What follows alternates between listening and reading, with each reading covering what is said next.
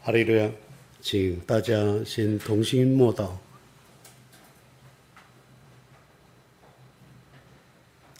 阿门。长老、各位长子、各位兄姐，以及在线上聚会的各位同龄，大家午安。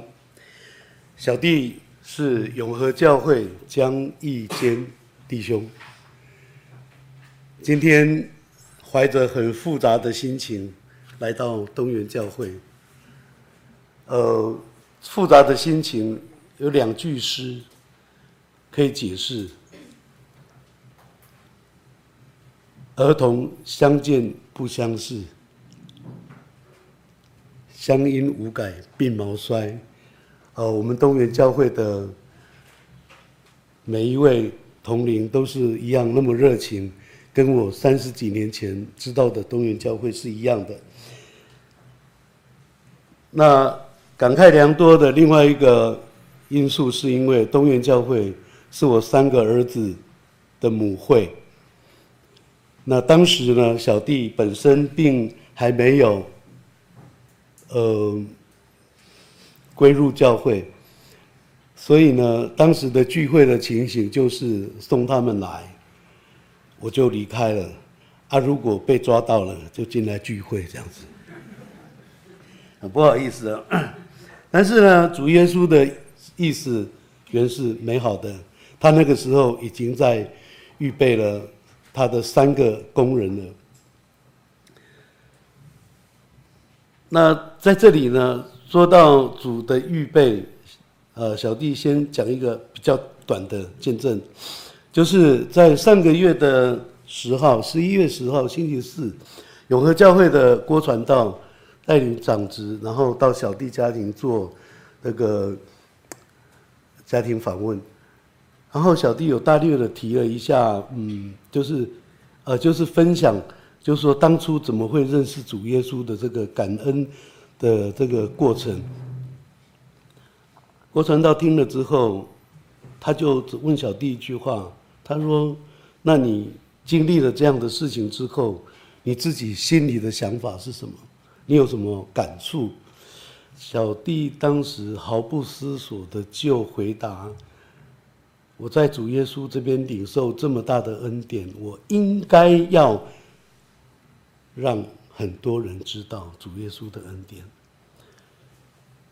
就那天结束了，他就回去了。可是星期六。十一月十二号，我就接到坤达弟兄打电话来，问我可不可以见证。我我我也不知道哎，我想说不，可是我真的不敢，因为我已经说要把这个很好的讯息分享给每一个人知道，所以呢，当时也不敢多犹豫，就答应了。这就是为什么今天我会来做这个见证。那在做这个。在我讲以下的见证之前，我要先介绍我的生长背景。小弟生长的地方是在桃园县一个非常贫瘠的乡下，呃，跟大多数人我知道，说我们所有的同龄的家庭都是非常健全的，可是小弟的家庭是不健全的。小弟出生一个月，我的母亲就把我托给我的祖母，他就离开了，我只有一个月。从此之后，呃，一直到我小学三四年级吧，我才知道哦，原来我的父母长那个样子。那我的爸爸当时他是一个警官，他在金门服务，他一直到民国四十七年八二三炮战的时候，因为他受伤，所以他才被送回台湾。那家里的，因为从小就有一点像类比式的孤儿啊。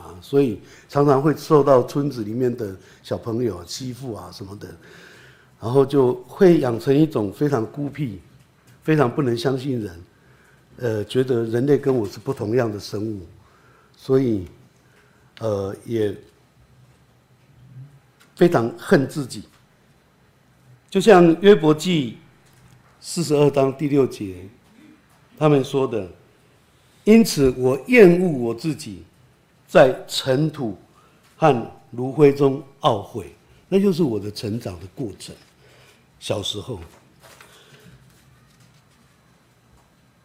到稍微大一点，对神的认识是，有一个邻居，很老的邻居，八九十岁，他下午去田做事，然后到傍晚的时候，他就被很多大人扛回来了。那时候他已经差不多四肢快要僵硬了，就放在大厅的外面有一个荷塘，就是我们农村，呃，在赛稻谷的丢顶啊，哈，荷塘，他就躺在那个桌子上面。那小弟那个时候的想法是，他住的地方离神这么近，因为乡下有那个。公厅、公厅，哦，是祭放祖先跟神明的地方。那他住的地方就是公厅的旁边，一个偏厅，一个大通铺。那小弟的想法，当时是不知道人有生或有死，只有九岁，就会想：啊，他拜的那个神，啊，怎么没有用？啊，他不会保护他吗？那祖先呢？只有九岁，我就会这样想，我就这样想，那神到底是有还是没有啊？我自己又这么苦，那到底有没有神这种？我不知道它是什么现象，我不会解释，就不知道有没有神。后来说了，刚刚有提到，在四年级的时候，我就到台北来念书，念那个时候，呃，是念老松国小，但是我住是住在南机场眷村里面，因为我寄养。在一个阿姨的家里，那乡下的小孩来到台北，都很不习惯。我们有看，在不晓得有没有看过这个场景，就是小朋友，乡下小朋友，然后去上学的第一天，他把球鞋挂在脖子上，打光脚去上学。小弟那一天就做这个事情，整个老松国小就我一个人打赤脚，鞋子绑在脖子上面，因为。我不知道要穿鞋，因为我也舍不得穿那双鞋。那因为就是因为这样，到也是到台北来，也是一直受人家的嘲笑、欺负，倒比较少，所谓的霸凌倒比较少。但是一直会笑你真卡怂哎，好乡下人。和小弟非常的不习惯，就非常的思念家乡，就想很想阿嬷。啊，那个时候呢，就会。很想很想，实在想得不得了的时候，小弟就会做一件事情，就从老松国小走路走回去观音新屋。真的，那个时候要走一整天，到晚上半夜才会回到家，那常常会这样子。那我的母亲呢，非常的头痛，她就不知道要怎么解决这个孩子。我只是在台北，其实我不是很坏，好拍摄，忘记就怕，我只是住不习惯台北，我只是很想家，想阿嬷，就这样子而已。结果我妈妈不晓得，我母亲不晓得从哪里听来的一个，呃讯息，就说，那个呢，去给神明当小孩哈，他就会很乖啦。哎，我妈妈就做了一个决定。我妈妈不是没有受过教育的人哦，她是日本高校毕业的，高等学校毕业的。她相信她也是很没有办法了，她不知道该怎么办了。结果她就带我去哪里？现在很出名的松山慈祐宫，哈，叫现在的哦，说妈祖庙哈，然后带我去那里，然后他们就诵经啊、念佛啊，然后最后面呢，他们做了一个仪式，就在我的额头加。就盖了一个章，就表示有受证完成。你是诶新明的客家，要收敛一点。然后我的母亲就去上班了。她在公家机关没有办法请那么久的假，她就出去上班了。小弟就一个人回家，他想一想，诶，真的吗？有用吗？我个气急开矿嘛，我又走路回去了。结果，事实上证明没有用，所以那个时候我就确定了，这个神对我，我不知道对别人，对别人也许很有功效，但是对我真的没有用。所以后来长大之后到台北来就业，有空有休假就会去寻找我理想中是理想中的那个神。嗯，基督教、天主教、回教，我都去过，可是呢都没有办法得到所谓我心灵上的平安，因为一个类比式的孤儿，他心里受到的伤会比较深，所以他要的不是一种言语上的怜悯，也不是一种言语上的安慰，他要的是一种踏进那个地方就知道这是我的家，这个地方。一直到呢，小弟第一次遇见真耶稣教会呢，是那个时候我们工作中有一个师傅，一个师傅，他就跟我说：“我给你介绍一个朋友。”他介绍了这个朋友呢，后来这个朋友就带我去真耶稣教会。当我第一次踏进那个时候的很早以前的台北教会的时候，我立刻就有一种算是心灵感应，就是一种很沉静的感觉，就是很安静、很安详。后来他唱诗。那首诗就是刚刚小弟有要求唱的那一首《耶稣恩友》，所以小弟一直记得这一首诗。那以上呢，这个就是小弟对于年轻的时代对于神这种现象所有的基础认识。其实那个时候还没有曾认识。耶稣，但是一直到发生了下面这一件事情，下面这件事情是什么呢？我们都很很熟悉的约伯记上面，他有讲有一句话，他说：“我风闻有你是黑暗是什么？绝望是什么？我在黑暗中待过。”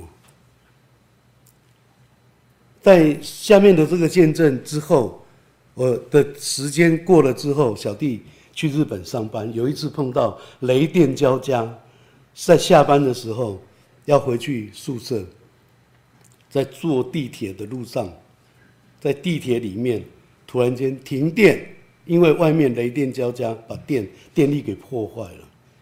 我们一般人现在到处轮流在停电，停个五分钟或者是五个小时，我们就已经受不了。小弟五点多下班，六点半上上了地铁，我一直到十二点多才回到公司的宿舍。也就是说，在地铁里面可能足足待了四五个钟头，没有电灯。那个只是黑暗，那我还没有绝望。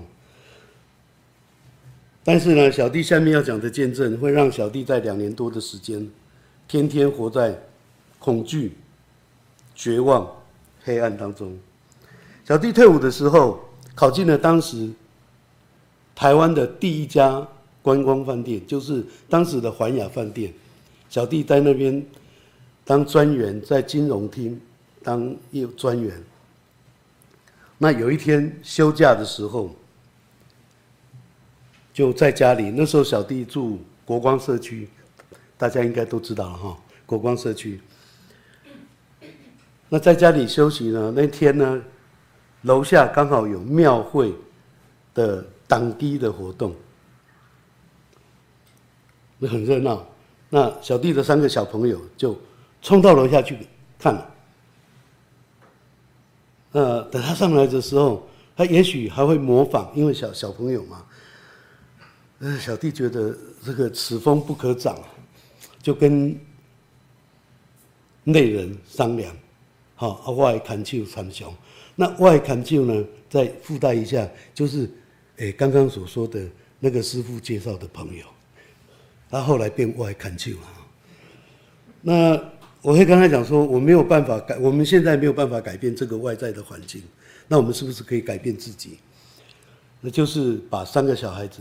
都带来教会，因为小弟知道无力处理这个问题，那再商量一下，小弟也决定把辞去的工作，就开始开计程车。那有一天晚上呢，在三重的重阳路跟重新路口，小弟正要回家，那已经是凌晨了，很晚。那小弟要回家，就在左转的时候被一部直行的欧多拜撞到。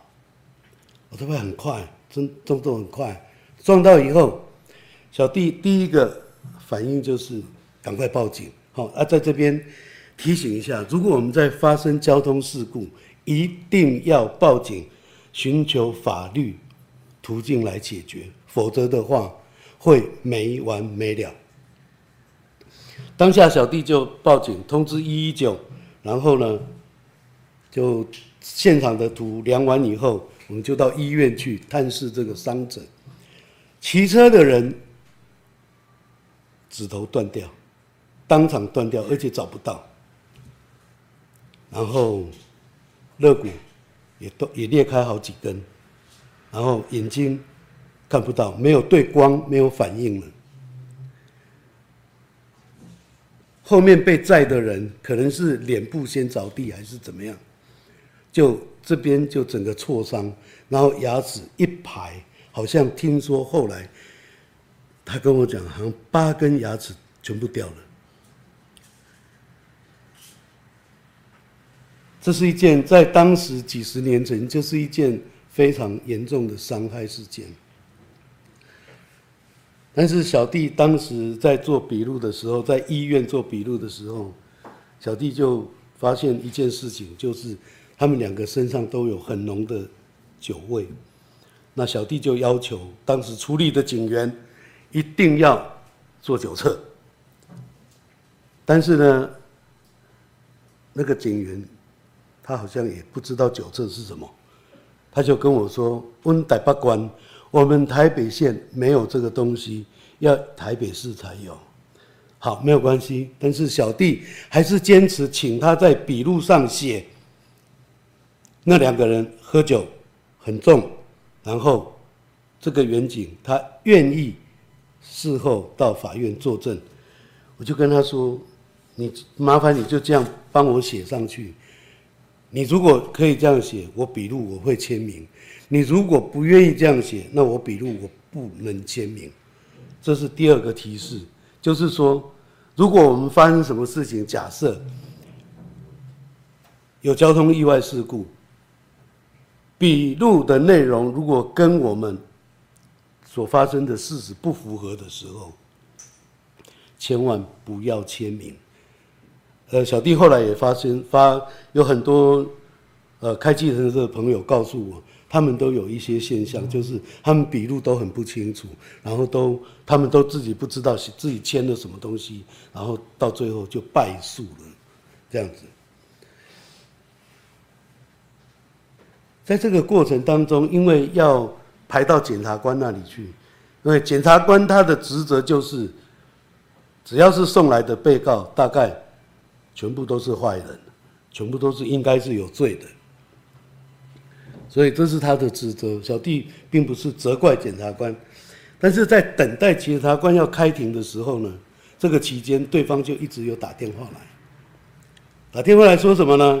就是说，我知影恁后生读几年几班呐，啊，恁后生今仔穿什么衫啦，他都会知道，所以那时候心中会有恐惧的感觉。我可以靠谁？我没有家里的人。在那个期间，我的父母有从日本回来，那我有跟他报告。当然，我是做儿子的，我碰到这么艰苦的事情，我当然希望你可以帮我，不管是你的人脉上，因为我爸以前是警察，然后或者是经济上。我妈。到国光是我们住的地方的时候，我妈妈就跟我讲说：“你要加油，你们这个家全靠你了。”这就是我们这个家，就是我的家庭给我的资源。OK，那我那个时候我有去请教我们当在部队当兵的呃学长啊，他后来在考上律师，他在职业，那我就请教他。他就跟我说，这种车祸他还没有碰到全身而退的。他说：“你进去跟人和解，看偌侪钱，你拢答应了。”后台跟我开玩笑，我跟你讲，我做律师，我这收费足贵的。你已经跟我讲半点钟啊，你搁讲我爱收钱啊？你看到处都被打击的样子，那也知道说，这种官司我是打不赢的。我做了一个准备，心理的准备，就是我要脱产，我把车卖掉，我把房子处理掉。我一定会打输，我要去坐牢。请问有没有绝望？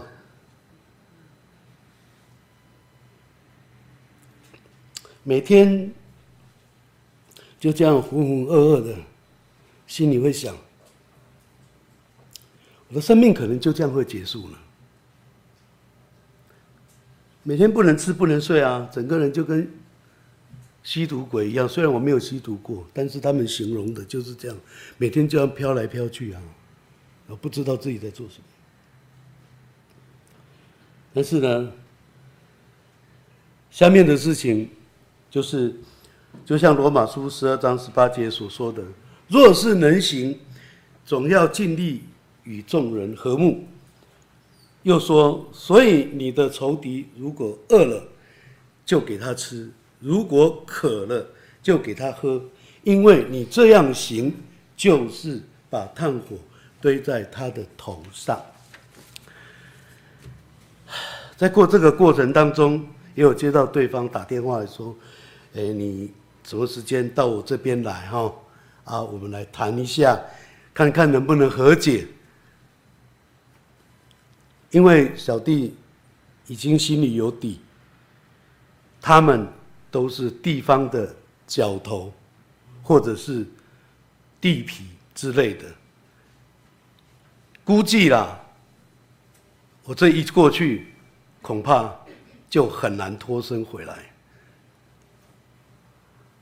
就像我们常常说的，闽南语说的“柯林以后嘛被弯转啊”，但是，所以小弟在出门之前就交代了。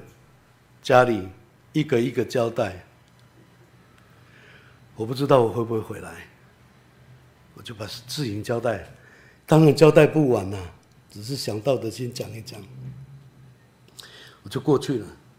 然后那个地方是在土城，几十年前的土城哦，大概现在的高速公路的交流道吧，就是现在中正路那边，在过去。现在综合高中再过去，几乎就是一片田、啊，几乎都是一片田，就是零零落落几户人家这样子。那小小弟开车去的时候，那个路好像还没有柏油路，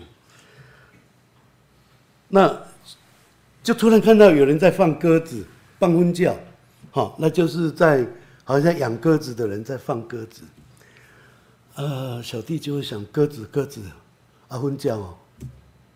没有心情看婚教，但是突然间想到，鸽子是和平鸽，鸽子啊，不是贺年卡上面鸽子都跟天使在一起的吗？啊，有天使的地方一定有神。小弟就把车停在路边祷告。那个时候的神。不是主耶稣，而是任何一个小弟知道的神，就说：“神啊，今天只有你知道我去哪里，也只有你可以决定我能不能回家。我求你，让我可以安全的回家。”就这两句话。就一直在路边不断的附送这两句话。那时间快要到了，就开车过去。在开车的过去的时候，对面就开过来一部警车，跑得很快，哇哇哇哇，一直跑掉了，就一直往一往一跑掉了。又给小弟一个灵感，哎，警察呢？我现在去不知道能不能回来，啊，我就赶快找一个公用电话，停在路边，打电话给一一零，说我要报案。他说你要报什么案？我就跟他讲这个大概的情形，我要去跟人家处理车祸，我现在去不知道能不能回来。他就说哦，他就留我的地址跟对方的电话留着。我就跟他讲一个钟头，如果我没有打电话来哦，麻烦你打电话到这个地方，啊，看我还在不在嘿。啊，那个警员真的很好，他说好好，我会帮你交接下去，啊，就去了，我就过去对方那里。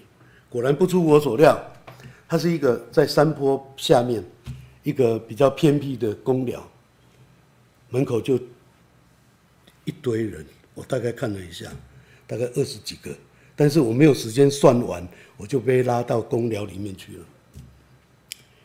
啊，有一个像大哥一样，就问我说，第一句话就问我说，那、啊、你把我小汉的撞成这样子，两个都撞成这样子。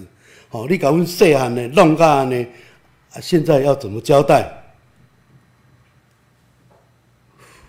我就跟他说，我非常冷静，我真的很冷静。我跟他说，我没有撞他，是他撞我。他更生气，他生气的不得了。啊，然后你弄干呢，被你撞成这样子，你还说他撞你？啊，那时候我就很不得已了，我真的没有撞他，不是，我就掏出一张相片，我去警察那边要来的，说你洗一张相片给我，我只是要跟对方讲，我没有撞人，是人家撞我。那警察说好，给你一张，就是我车子被撞凹的那一张。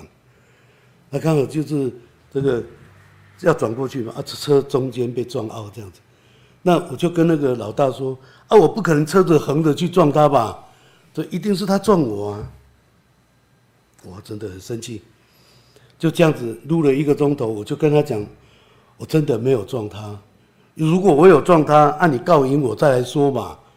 啊，当我他我讲完这句话以后，哎，下面的大概就谈不下去了。他就说：“我你今仔无讲一个交代哈，你免等去啊。”啊，就有一个，就就有人提出来了，就是说，那个时候就提出来跟我说，赔偿金，那个时候八十六万，我就回答他说，我没有过失的状况之下，我可以去借钱，借八万块做成你的抚慰金，按你如果可以的话，我们就写和解书；按你如果不行的话，我们就法院上见，是不是？小弟已经有破釜沉舟的心，就僵持不下的时候，他们的电话响了，还有人去接电话，呃，找谁？哦，哎，你不要找一个人哦，我了，哦，赶快过去，一一零打来的呢，哦，我说，哎，我还在，我快要结束了啦。我等一下哦，我会去派出所销案。他们要不要让我回家？要嘛，不然呢，销不了案呐。要不然警察就来了。感谢主，我不会一那个时候小弟的脑袋不会用这一招了，心被丢了，真的不会。好，那这个就结束了。好，去，所以在这个地方呢。要第三点提醒，就是如果跟人家有发生什么事情，一定要和颜悦色、冷静的去跟对方谈判、去接触。但是重点是，不要像小弟一样一个人去。哦，那真的是肉包子打狗嘞！哎，不知道这件事情要怎么结束。下面这一段。出埃及记三十三章有说，摩西说：“求你显出你的荣耀给我看。”十九节，耶和华说：“我要显我的一切恩慈在你面前经过。”宣告我的名，我要恩待谁就恩待谁，要怜悯谁就怜悯谁。这个案件起诉的时候，后来检察官一定寄起诉书来，因为没有没有这个没有这个这个同意书嘛，和和解同意书嘛。起诉书上面要求新台币一百八十万，一百八十万是什么概念？当时小弟住国光社区，可以买三栋，还有剩下钱装潢，就这样子。这个时候已经过了九个月了，但是过几天呢？有一个地方叫做车科祸肇事鉴定委员会要开庭，在开庭那个前几天，小弟不知道怎么办，去求谁？我已经求过了，我学长当律师的啊，他说赶快拿钱给人家，没事啊。我的家人也告诉我要加油啊，有啊，他们都给我鼓励了。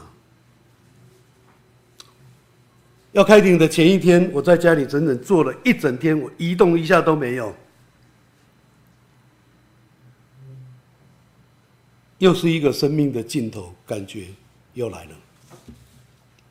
我前面的光在哪里？完全没有。撑撑撑，已经大概两天没睡了，就很累的时候，快迷迷糊糊的时候，好像在弥留状态了。突然间有听到一个声音，不晓得是我做梦还是我真的听到，就说去祷告啊，你不会吗？突然间那个时候我醒过来，看我老婆这个时候还不睡觉，真的太辛苦她了。我去看，我说：“你刚刚有跟我讲话吗？”她说：“没有啊。”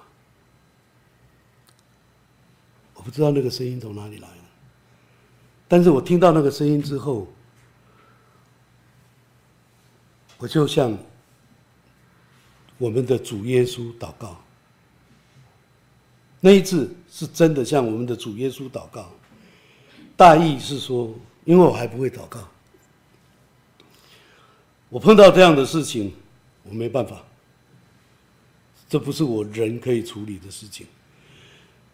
你是神，我知道你真的在。请你告诉我怎么办？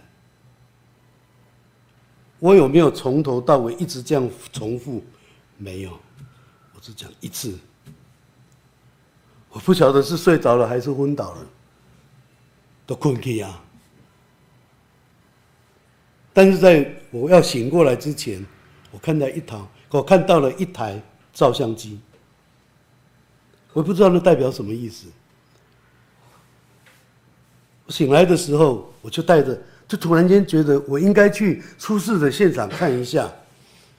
我就带着我的家人、小孩子，就一起到出事的现场，从出事的路口一直走到前一个路口，然后回想这个路口走好几遍，就一直在回想对方所讲的。他说他这个路口他什么时候看到我之类的。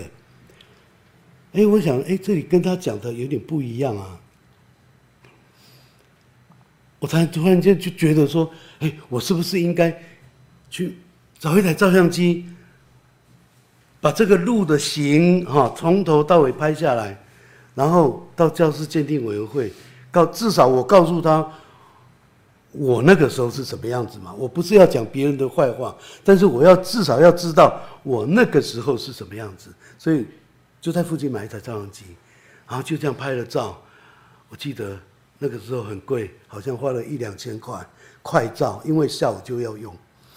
然后去文具店买了壁报纸，我一辈子第一次做壁报就是那个时候，不是在学校，做了两张壁报纸，一张是讲我的路线图，一张是讲那个地方的号子灯。结果那天下午我就去了肇事鉴定委员会。然后就双方嘛，两面，然后肇事鉴定委员会开始的时候，就让对方原告先讲他陈述他的理由，为什么要告我？他，他讲完之后，我都没有反驳他讲的话，一句话都没有反驳，我就把我做的毕报调起来，给那个肇事鉴鉴定委员会，有七八个人吧，就告诉他们我当时的是什么情形，啊，对方是什么情形，把事实陈述完，我提出一个要求，就是说，我要求鉴定委员会去现场做勘验。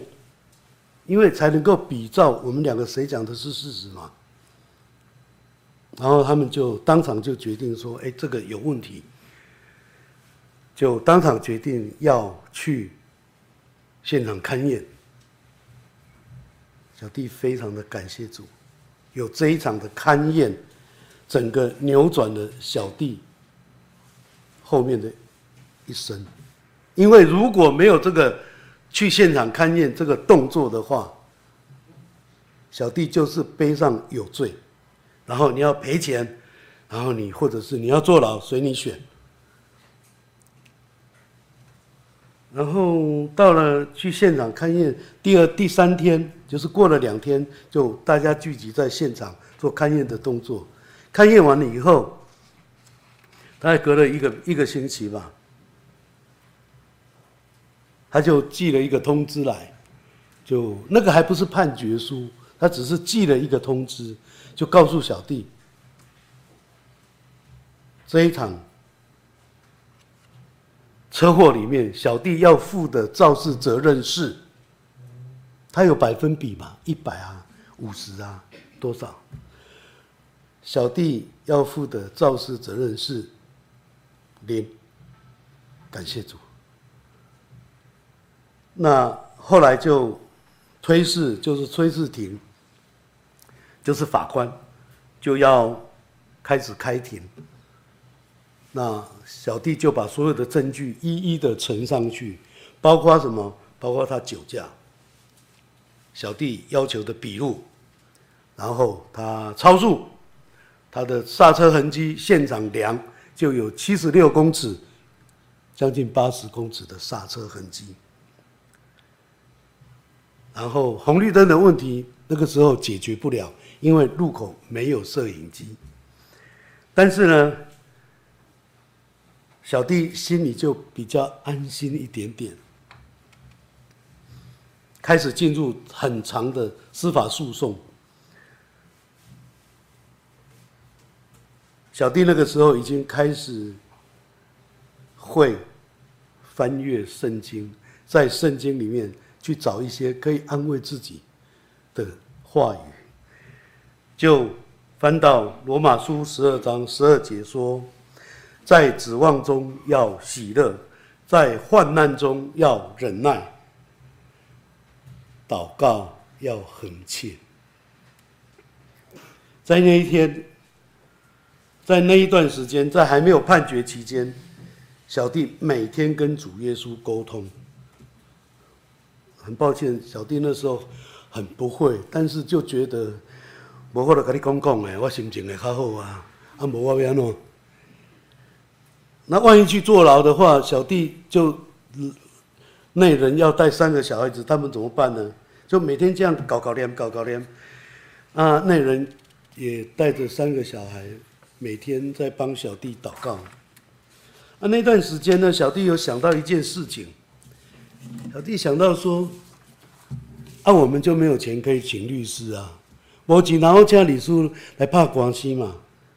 那为什么我不去法院听听看？或许我可以进去听啊。结果从那一天想到的那一天开始，小弟就每个礼拜只要是不是假日。小弟就会去法院申请旁听证，每天坐在那里听人家讲，听原告讲什么，听被告讲什么，听推事讲什么，听律师讲什么。回到家以后，我很忙，我一下要当推事，一下要当检察官，一下我要当原告，一下我要当被告。我的我的邻居说。这人不好啊，起笑啊！真的，真的，你要知道国光社区国宅嘛，我那层楼就有八户了。这个消息传得很快啊，三楼也起笑啊。好，一直到了判决的时候，第一审判决就是在地方法院判决的时候，判决小弟没有过失，不需要负任何的责任。对方包括检察官都很不服气，提起上诉到高等法院，而且。不只是这样，还请了一个法律事务所两个律师。律师哎，你惊不？就惊，真的，他是律师，他是有牌的，他是有证照的，我打得赢吗？小弟有一点点智慧了，就跟主耶稣说：“主耶稣。”对方是律师，嘿，我不懂，你来吧。那小弟还是按照一样，我在地方法院讲什么，我在高等法院就讲什么。经过了半年，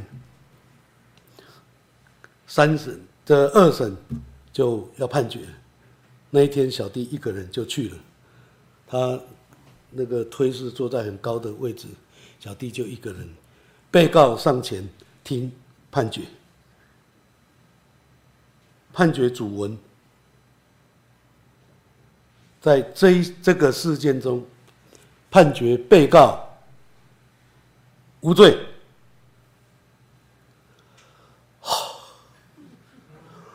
我当时只差一点没有跪下来，感谢主。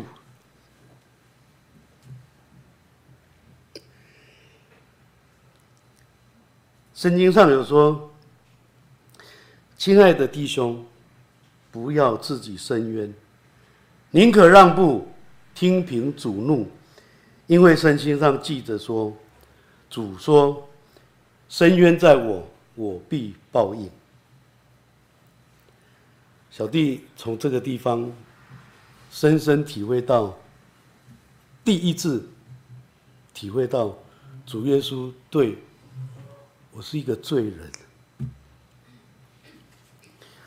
我是一个歹囝，在在一般社会中，我可能就是歹囝、浪子那种型。但是主耶稣，他依然这样疼爱我。各位慕道朋友，小弟当初呢，就是很单纯的愿意相信。就是没有任何杂念，我并没有去想这个主、这个神，他可以救我吗？他真的有用吗？他对我有效吗？那个时候完全没有这个念头。从那个时候开始到现在也没有那个念头，因为我知道，深深的体验到神，他的确是爱我们的，不管。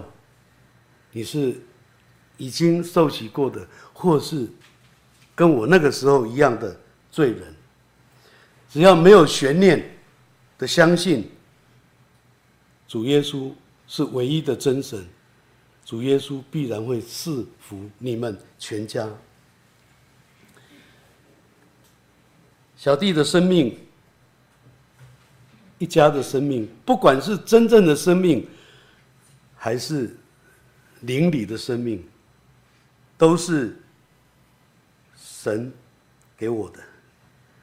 唯一可以做的事情，就是像目前这样，可以去告诉慕道者，可以去告诉人家，神在我们平凡人的身上所施的恩典。只有这样子，我才能够一点点的回报主耶稣的恩泽。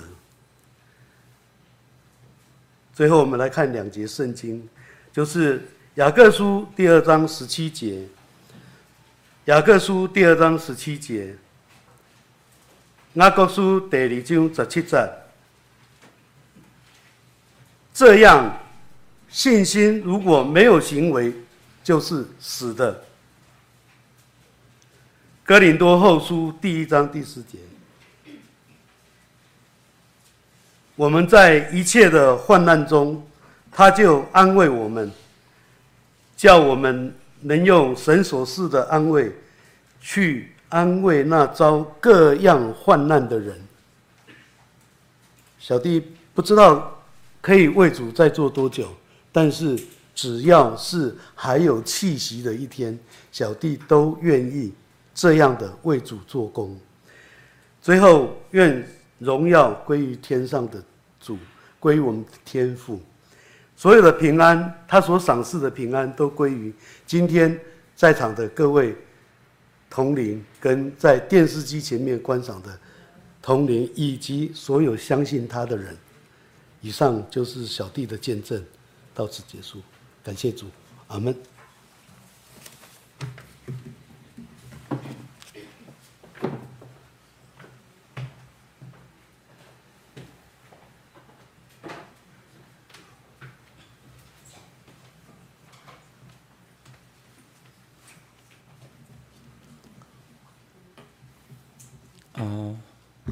感谢神哦！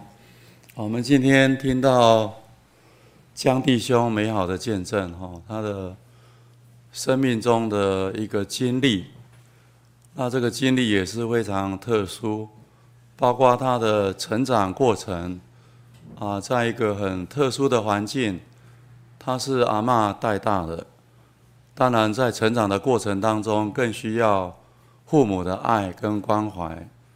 我们每个人都有不同的环境，当然在长大成人之后，或者成家立业，有时候我们一生还是有不同的遭遇。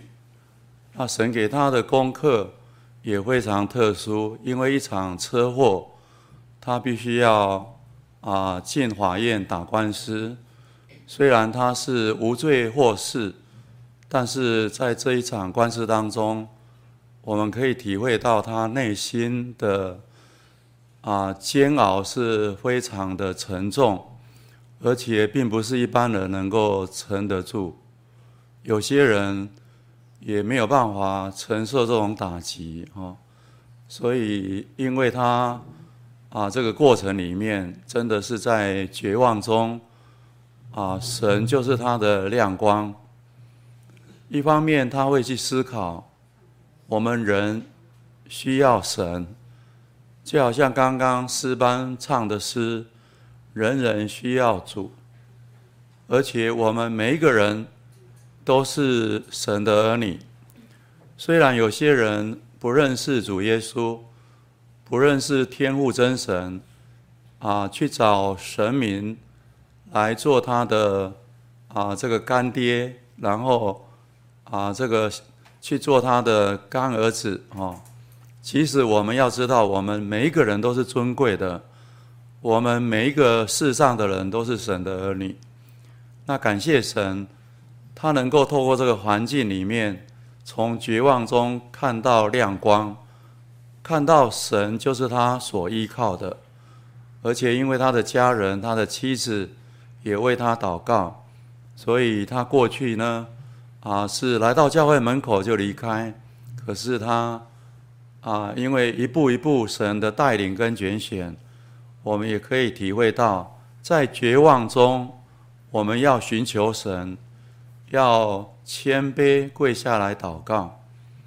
祷告当中，你可以看到神就是你的亮光，因为他成为你的依靠跟帮助。大卫在。啊，患难的时候，他也常常这样讲。诗篇十八篇里面有提到，啊，大卫的遭遇，他的处境，啊，也是在生死边缘。因为大卫曾经提到，啊，我离死不过一步。有时候我们会有许多的挣扎，啊，我们来看。这个诗篇的十八篇哈，十八篇第二节说：“耶和华是我的岩石，我的山寨，我的救主，我的神，我的磐石，我所投靠的，他是我的盾牌，是拯救我的脚，是我的高台。我要求告，当赞美的耶和华，这样我必从仇敌手里被救出来。曾有死亡的绳索缠绕我，毁灭的急流使我惊惧，阴间的绳索缠绕我，死亡的网罗临到我。我在急难中求告耶和华，向我的神呼求，从他殿中听了我的声音。我要在他面前呼求，入他的耳中。哦，我们有时候觉得说祷告好像。很单纯的事情，其实它是非常重要。在你每天平安患难，在急难中，祷告就是最大的帮助。哈，那我相信说江弟兄，他是亲身体会啊这种感触。那感谢神，他也提到他后来会翻圣经。哦，我们有时候。啊，会感受到圣经神的话，就像诗篇一百一十五篇一百零五节说：“神的话是我脚前的灯，路上的光。”过去我们或许会看到是白纸黑字，但是当你在苦难当中，你会觉得圣经给你的力量、给你的信心跟给你的帮助是大而有力的。哦，所以它成为你。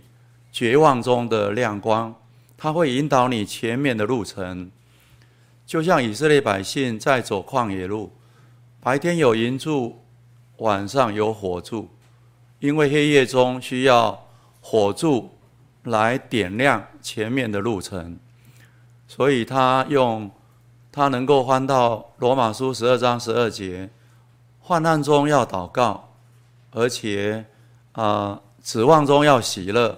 祷告要恒切哦，这个就是说，那时候读到这一节经文，会觉得啊，非常的贴切哦，就是这种感觉。那我们今天从他的见证里面，好像啊，跟他一样走过这段路程哦。那绝望中，我们要信靠神，也求主耶稣帮助我们，安慰我们。有时候我们人生真的。找不到答案，但是你要知道答案在神。